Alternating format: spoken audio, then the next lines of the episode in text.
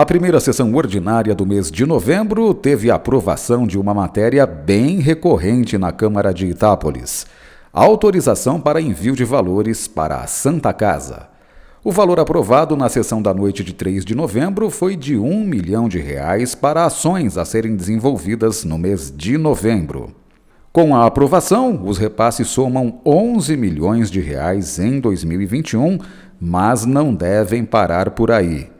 O assessor adjunto de finanças da Prefeitura, Rodrigo Belentani, esteve na sessão e confirmou que a Prefeitura deve repassar mais 1 milhão 260 mil reais para o mês de dezembro. Com relação ao 1 milhão de novembro, 690 mil vão ser gastos para pagamento dos 251 funcionários da entidade, 190 mil para pagamento de médicos e 120 mil reais para materiais hospitalares e medicamentos. Ajustes no orçamento vigente também foram aprovados para permitir o envio do recurso. E várias indicações, requerimentos e moções foram lidos no expediente, votados na ordem do dia e debatidos pelos vereadores, especialmente no início da sessão. Todos os vereadores assinaram moção de apelo ao prefeito Mirregiane, à dirigente regional de ensino Maristela Galo e a outros gestores locais e estaduais da educação para que a rede municipal de ensino não absorva do Estado as séries iniciais do ensino fundamental, segundo ao quinto ano. Se a atitude já foi tomada, que ela seja revista, solicitam os vereadores.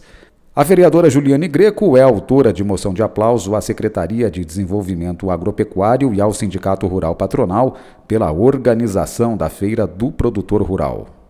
Professor Antônio é autor de pedido de explicações ao SAAI sobre o porquê de os novos hidrômetros instalados não pararem de girar e registrar consumo, mesmo quando todas as fontes de água da residência estão fechadas. João Pirola assina pedido de explicações também ao SAAI sobre vazamento constatado por munícipes no reservatório de água da Avenida Frei Paulo Luig, próximo ao Lar São José, e no Recalque Central. Guilherme Hernandes é autor de requerimento à Santa Casa pedindo respostas sobre contratações e demissões do quadro de colaboradores da entidade desde janeiro de 2021 até a data de 3 de novembro de 2021. Veja a pauta completa e o inteiro teor das matérias da sessão de 3 de novembro em itaporis.sp.leg.br. Nas redes sociais YouTube e Facebook, o vídeo da sessão. A próxima sessão ordinária de Câmara vai ser na segunda-feira que vem, dia 8 de novembro, às seis e meia da noite.